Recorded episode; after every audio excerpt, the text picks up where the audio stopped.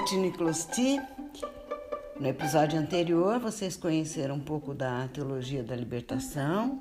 Apresentei alguns trechos de uma entrevista de Leonardo Boff. E num certo momento eu disse que é, os dilemas, os problemas, as situações graves que nós enfrentamos porque vivemos sob o sistema capitalista. Porém, hoje eu vou completar esse pensamento e elucidar um pouco mais. Nós, quando eu digo nós vivemos sob o sistema capitalista, é um, um exagero, né? é uma situação é, muito própria, muito típica de, do mundo ocidental, de forma de modo geral. Mas no mundo ocidental existem outras experiências e no Oriente ainda mais caracterizada a experiência do socialismo. E hoje nós vamos conhecer um pouco o que é socialismo. Pronto, falei o nome do bicho-papão. É, eu introduzi essa piada, vamos dizer assim, porque ontem eu li uma reportagem, nós estamos hoje no domingo 29 de novembro, dia de eleição no Brasil, segundo turno para prefeitos, e ouvi uma, um comentário da candidata Manuela Dávila em Porto Alegre, que é do PCdoB, do Partido Comunista do Brasil. E ela comentou que durante todo o tempo do debate não se falou ah, nada sobre o partido dela, né? Partido Comunista do Brasil. E no último debate o adversário mencionou, falou, fez crítica e ela então brincou e disse: finalmente veio à tona o assunto do bicho-papão. E por que, que ela fez isso e falou isso? Porque no mundo em que nós vivemos, do neoliberalismo, por razões que muito históricas, muito geopolíticas, muito políticas, muito é, de partilha de território, muito ligadas ao, ao processo capitalista de evolução e coisas que nós vamos comentar, o mundo estigmatizou o mundo entre aspas, né? O mundo capitalista e os teóricos do, do liberalismo do, e do neoliberalismo estigmatizaram o ideário, a ideologia comunista, o Partido Comunista e as experiências comunistas no mundo. E comunismo tem o que a ver? Que relação que tem com o socialismo? Então, isso que eu vou tentar explicar para vocês, passo a passo, sem constrangimentos por conta dessa situação no mundo atual de demonização do Partido Comunista e do comunismo. a palavra comunidade não é demonizada, até que, até que não, mas a palavra comunismo é. Então, vamos hoje tentar botar a lupa em duas expressões: socialismo científico, ou socialismo marxista, e comunismo. Só para não deixar vocês muito curiosos, socialismo seria um novo sistema substituto e posterior desejado por teóricos do socialismo, que viria substituir o capitalismo, o sistema capitalista. E nesse ideal de substituição do capitalismo por um mundo mais comunitário, mais justo, a fase final a ser alcançada num processo de amadurecimento do socialismo seria o comunismo.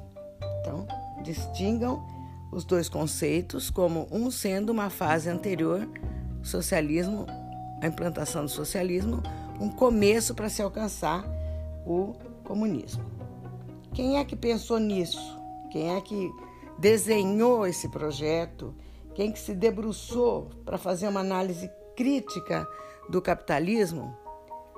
É, procurando entender o mecanismo e o funcionamento do capitalismo para depois propor e, e apontar na direção do socialismo.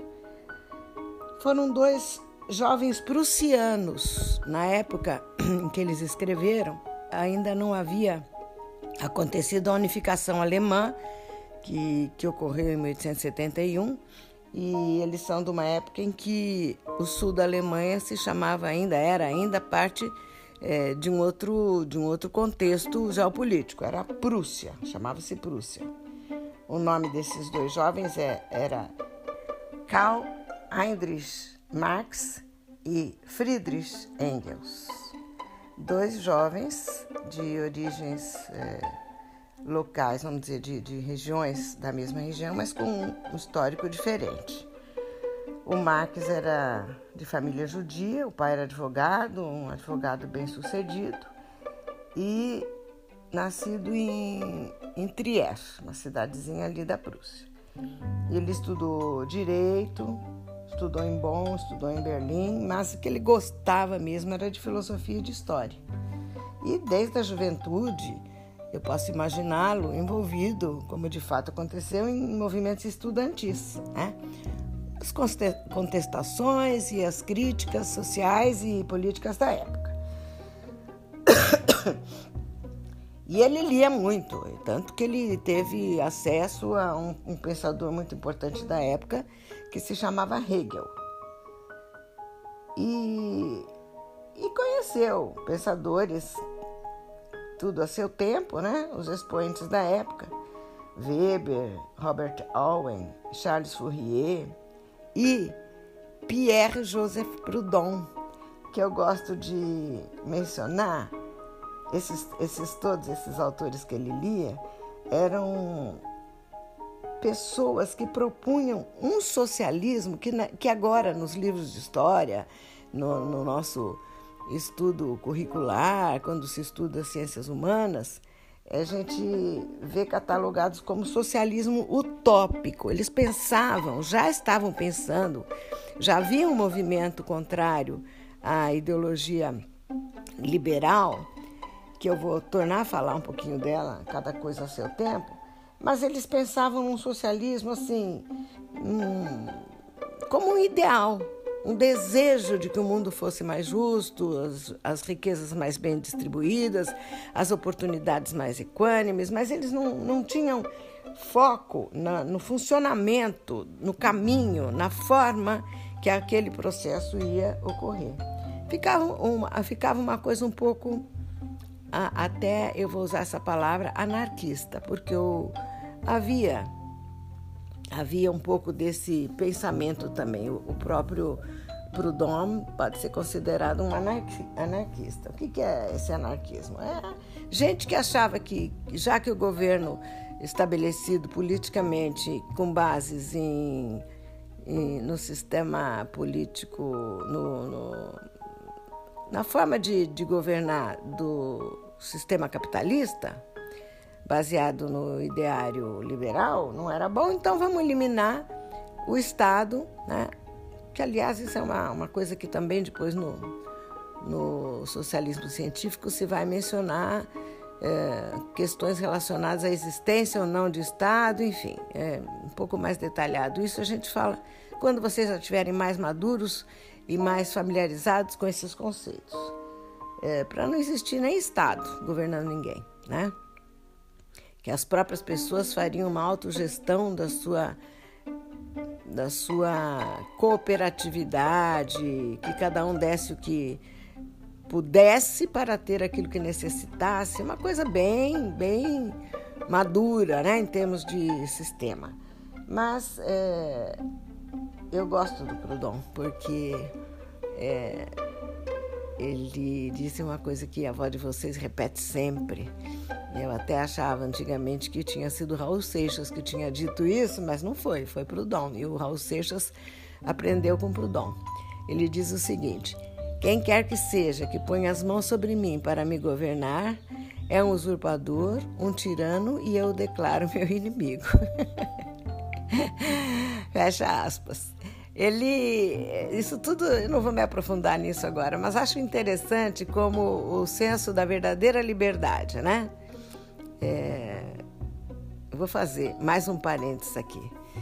Esse pensamento liberal que eles combatiam já no, no início do século XIX, o pensamento liberal tinha sido uma uma reação àquelas amarras fortíssimas do feudalismo, políticas e econômicas, que não é o caso da gente estudar aqui agora, mas amarras tão apertadas que o pensamento liberal veio como uma libertação mesmo, né? que todos tinham direito ao trabalho, a procurar seu trabalho, todos tinham direito a procurar o seu salário, todos tinham direito de ser livres para trabalhar onde quisesse, a ideia de liberdade maravilhosa. Só que depois que se instituiu no capitalismo industrial, principalmente a liberdade de procurar trabalho, de ter salário, as pessoas viram que elas se tornaram um joguete no, na, no meio das forças de oferta e de procura, que são a lei básica do capitalismo. Se tinha muita gente querendo trabalhar, o salário era baixíssimo. Só subia um pouco quando pouca gente procurava o mesmo emprego. Então, a lei de oferta e da procura, sem nenhuma regulação do Estado, porque era implantação à época mais liberal possível, sob a égide da burguesia que se afirmava depois da, da Revolução Francesa. Então, é, não Uh, alguns já começaram a pensar que isso não estava tão bom assim, que era melhor pensar em alguma coisa mais justa, né? Eles não queriam uma sociedade tão injusta e tão desigual, esses do socialismo utópico. Só que eles não sabiam como. E também não sabiam bem por que, que ela, tão, ela era tão desigual assim, quais as, o, o mecanismo que tinha transformado a sociedade nessa. É, essa forma expropriadora de alguns terem muitos meios de produção, dinheiro, capital, recursos e alguns não terem absolutamente nada. Né? E, e, e, o, e o foco de análise naquela época era o capitalismo industrial, a sociedade industrial que ia crescia a, toda, a todo vapor na, na Inglaterra. Muito bem. É, e o Marx e, e, o amigo Engels escreveram muito, muito mesmo. É, não vou botar aqui tudo que eles escreveram. Algumas obras se destacam, a de 1848, Manifesto do Partido Comunista, e a obra-prima dele, O Capital, que são três volumes, escrito em 1865. Vocês vão ler isso, assim como vão ler Adam Smith, Ricardo, vão ler vocês, meus jovens netos, curiosos, inquietos, como a avó de vocês, eu tenho certeza que vão ler tudo, vão concordar com alguma coisa minha, do que eu digo, e vão discordar também, graças a Deus. Não só porque vocês são mentes criativas e personalidades próprias, né? Como porque o mundo vai oferecer alternativas, vai elucidar questões apenas aventadas por teóricos de séculos passados. E, e o Marx, na, na juventude, assim como vocês, escrevia mais sobre filosofia. Só na maturidade é que ele se debruçou mesmo sobre questões econômicas. Mas ele escreveu sobre judaísmo, sobre moral, sobre direito, artigos, livros, é, teve opiniões que ele reformulou. Ele gostava muitíssimo, por exemplo, de, de Proudhon numa certa época. Depois ele escreveu um livro especialmente para desmontar todo o raciocínio de Proudhon, né? Proudhon tinha escrito um livro chamado A Filosofia da Miséria e o Marx considerou equivocado o pensamento dele e escreveu um outro chamado A Miséria da Filosofia depois para para rebater uh, e completar e, e apresentar a contrapartida, o contraditório das ideias de Proudhon. Ele escreveu inclusive artigos históricos falando de lutas de classe de Bonaparte, da China, da Europa, isso em 1853. E a China ainda vivia uma situação completamente diferente desta que, que hoje se apresenta. Né? Considerou em seus escritos a questão do domínio britânico na Índia, que eu expliquei para você já que é o Império Britânico, que é a dominação sobre um outro povo sobre religião, sobre a autoridade da igreja. Olha, é, não teve o que ele, a educação. Interessante que, que o que ele escreveu e falou e pensou sobre a educação é, é bastante parecido, porque ele é com o, o, Paulo, o que o Paulo Freire diz, que eu já apresentei a vocês. Ele diz que a, a educação é condicionada pela estrutura social. A gente pensa de acordo, né? e, e, formata as pessoas de acordo com aquilo que a sociedade que a gente vive considera o, o certo. Mas é, tem uma característica a educação que, além dela ser resultado de uma estrutura social, por outro lado, ela também é capaz de modificar essa estrutura social. Então, a educação é importantíssima. Por isso que a vovó fica aqui dando aula à distância para vocês. E o Paulo Freire está aí, é uma alternativa nordestina, né? Para que vocês aprendam como se auto se educarem, né? Se colocarem no mundo e também ajudarem no processo de formação de outras pessoas.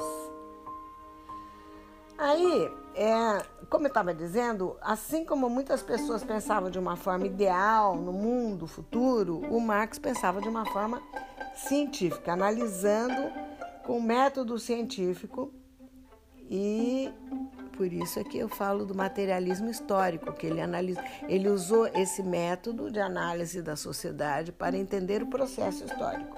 Não é uma é, algo intuitivo, não é algo simplesmente descritivo para contar a, a história da humanidade, é uma análise científica. Ele se dedicou a entender a dinâmica, a mecânica, o modo de funcionar do, do capitalismo. Por isso que ele é um dos filósofos mais importantes de todos os tempos. Não, sem desmerecer os nossos grandes filósofos da antiguidade clássica, os orientais também, os filósofos da atualidade, há muitos filósofos. Agora me ocorre Bertrand Russell, por exemplo, e tantos outros. Gente que analisa a sociedade sem preconceito, sem é, amarras, vamos dizer, é, de, de medo, de falta de clareza para entender. Há, muitos, há muitas formas de se analisar uma sociedade sem, sem que o autor dessa análise perceba que ele está atrelado. Né? Vou dar um exemplo só. Uma pessoa inteligentíssima na, no tempo da Inquisição.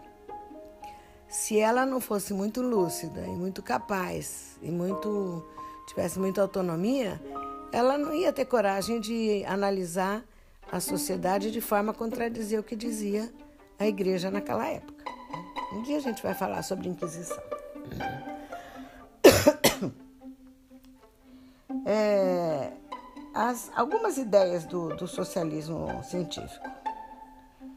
É, eu já falei para vocês que o Marx dizia que a sociedade tá, é substituir, é, o processo histórico é a substituição periódica dos vários modos de produção possíveis, né?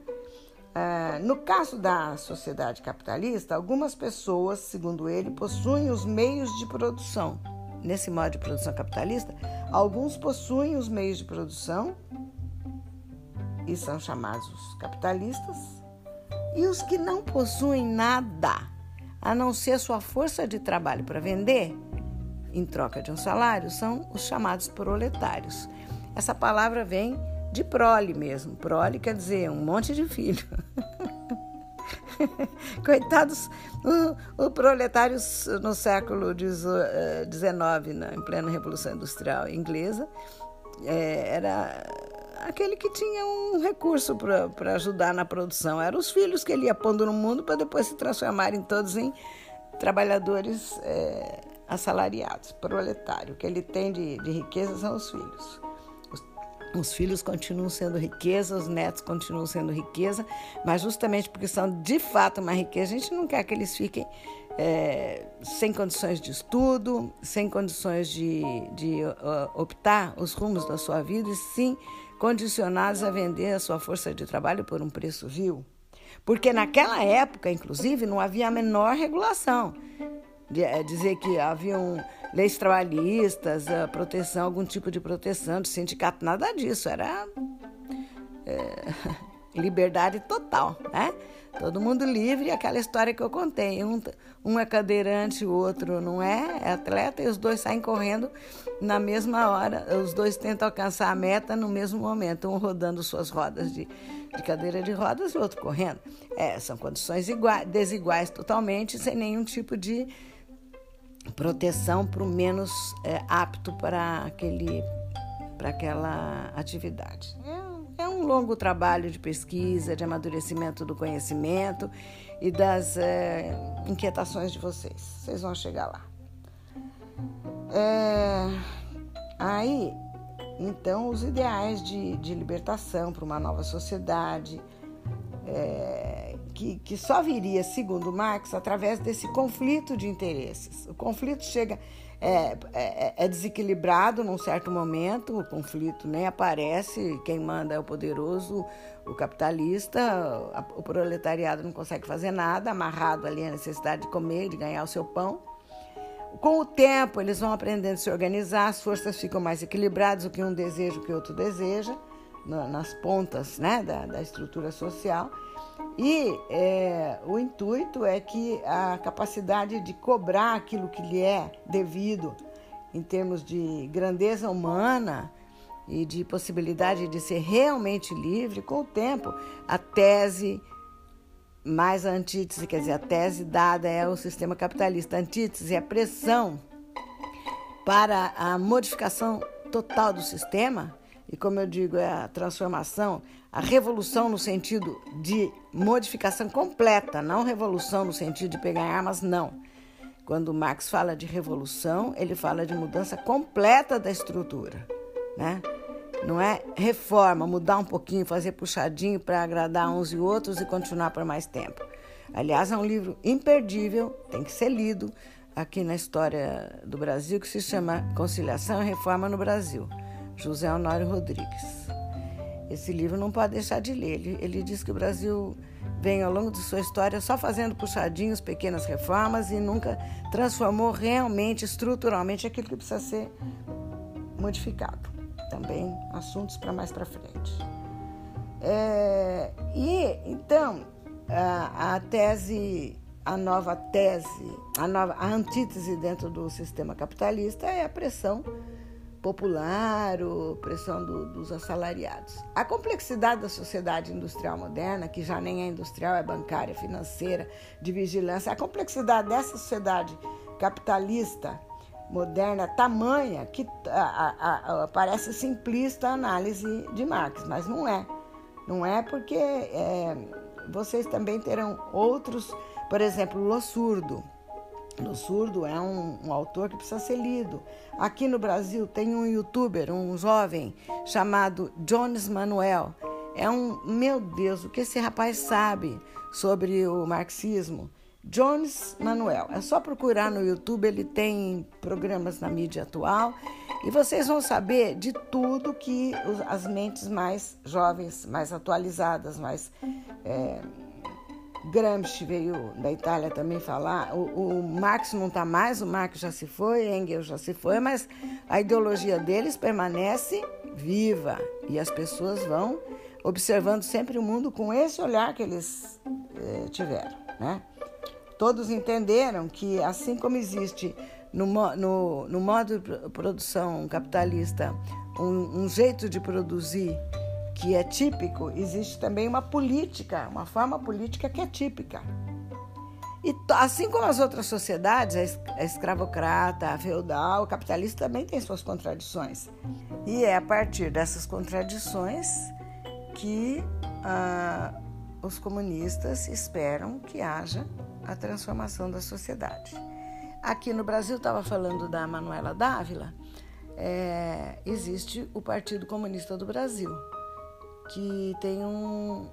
Aí no Nordeste tem o governo do Flávio Dino, no Maranhão, que é uma experiência de ajustar o mais possível dentro de um país que é, é ligado ao ao mundo ocidental, ao sistema capitalista ocidental, que é o nosso país, uma experiência de alguma é, influência do pensamento socialista na forma de governar. Né?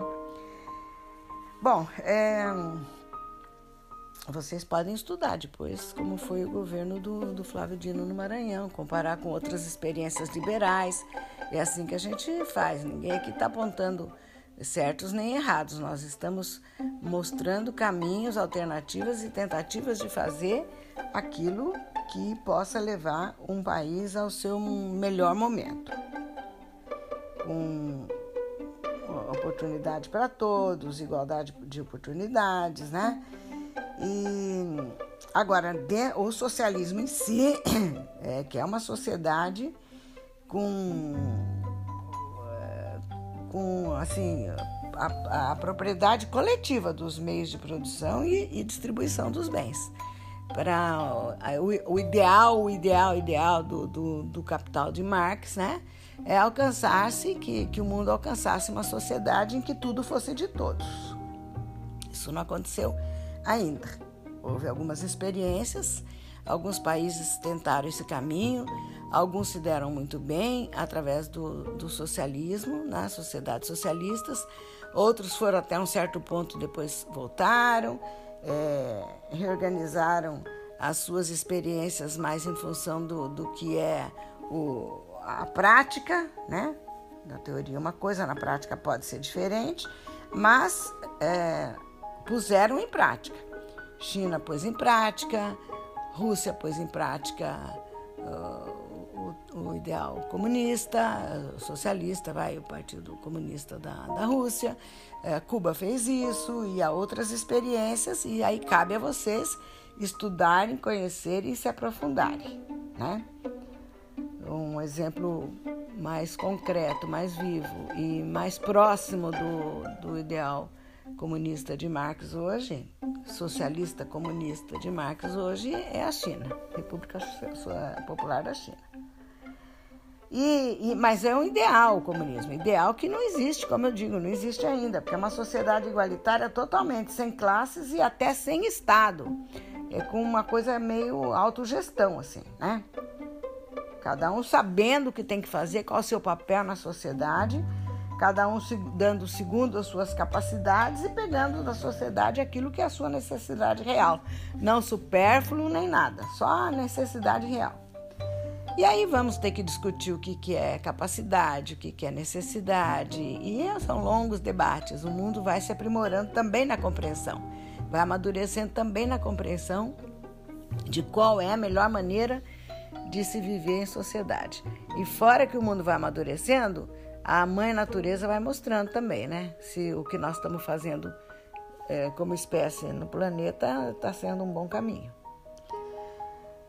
Então, é, concluindo, eu quero dizer que o comunismo seria, então, para distinguir conceitos, seria a etapa final do socialismo marxista. Atualmente não existe nenhum país que viva rigorosamente dentro do, do sistema, é, dentro da, da, do sonho de Marx de país comunista, mas a China saiu nesse caminho, continuou nesse caminho, e para falar de China tem que falar separadamente, né? É, Cuba também conseguiu um resultado extraordinário na América Latina e assim por diante. Outras tentativas foram feitas aqui na América Latina, mas fracassaram por inúmeras razões. Isso se vocês vão estudar em, em história, tá? E eu falei de, de alguns autores assim que me lembrei enquanto é, é, enquanto falava com vocês aqui e só finalizar para depois não ficar pensando que esqueci de dizer que a sociedade é, a sociedade capitalista ela atende, queiramos ou não admitir, né? É óbvio que ela atende mais o interesse dos mais poderosos, da elite burguesa, e que ela atende necessidades, ela corrige defasagens extremas nas camadas populares, até para uma questão de sobrevivência.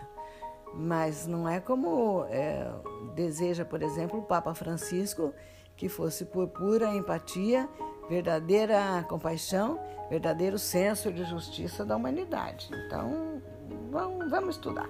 Agora, as leituras que eu recomendei, os autores que eu citei aqui, são Domenico Lossurdo, que é professor de História da Filosofia na Universidade de Urbino, na Itália, E Jones Manuel é um pernambucano da Universidade Federal de Pernambuco, está na mídia e parece que a tese dele, não sei se de mestrado ou de doutorado, foi chama-se Revolução Africana e é uma antologia do pensamento marxista. Bora procurar isso aí e ler para vocês ficarem sabendo do que, que a vovó tentou falar hoje. Só um adendo mais. Eu, quando falei que Marx e Engels eram ambos prussianos, eu disse que Marx era judeu e o, o Engels, eu esqueci de dizer, ele era de família de empresários é, protestantes.